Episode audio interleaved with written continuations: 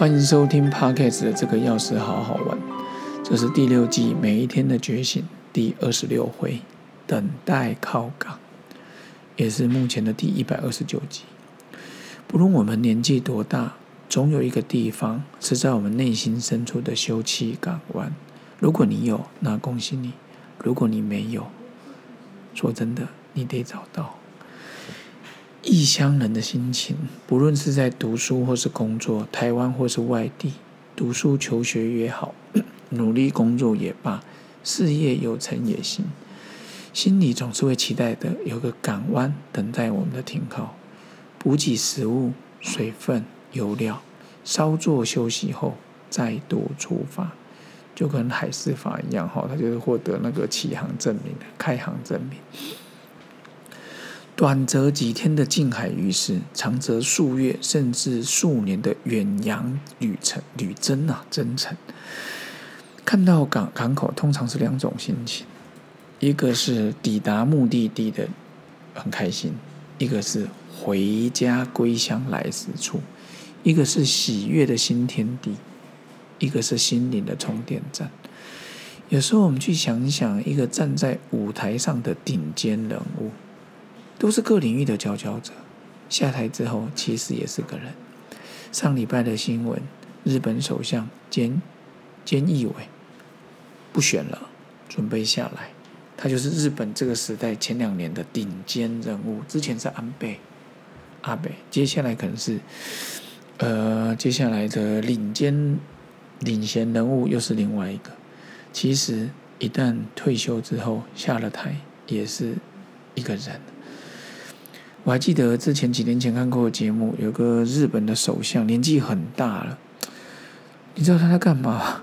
他在骑脚踏车，哎，就一个人也没随护，哎，就每天骑脚踏车，像个邻家的偶机上一样。其实下了台也是个人，也是需要好好充电，跟你身旁的好朋友分享你的喜悦，分享生活上的酸甜苦辣。以前我都以为说啊，这种酸甜苦辣只有自己知道，现在知道有个港湾。让我们可以停靠休息，陪着我们天南地北的聊。你不用在乎实现，当下你不用在乎明天的行事历，你只要当下尽情的交心、茶叙、谈天说地，真的是一件幸福的事。几句问候，几个回应，几个私讯，都是温暖心窝的好材料。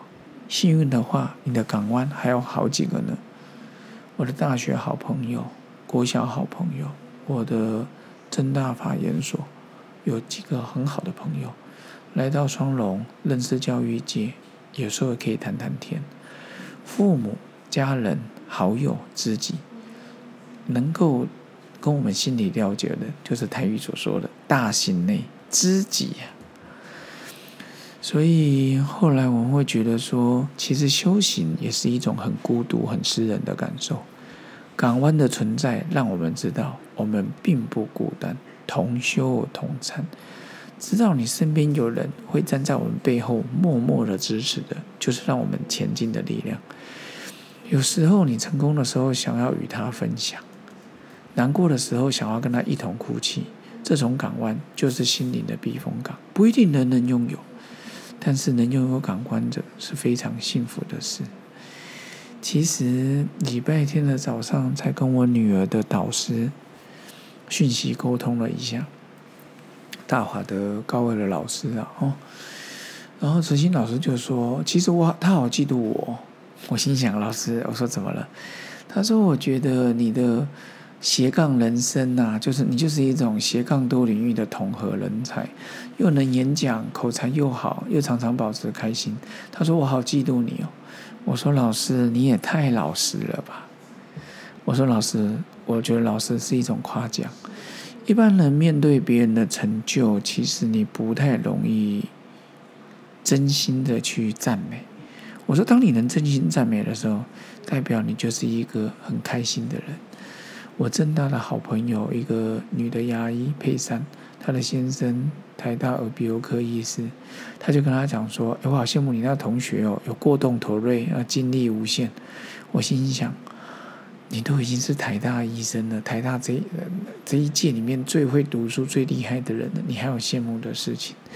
所以我觉得心灵广阔的人，他看到想赞美、想夸奖，他就夸奖。所以我觉得这也是我的心灵港湾的。所以各位好朋友，不管你每天回去，你下班的时候可以有个港湾港湾让你回去，那就是一个幸福的事，真的。那。节目到最后，也感谢各位好朋友支持我们这个药师好好玩。有人说这药师都不好玩呢，我一个好朋友邱松兰上校，他说这个不好玩，你是被耽误的药师了吧？你应该可以好好做节目啊，这一些的。我觉得进反言呐，他说了一个反话，但是我还是感谢他，所以请各位继续订阅分享这个药师好好玩，咱们下次见喽，拜拜。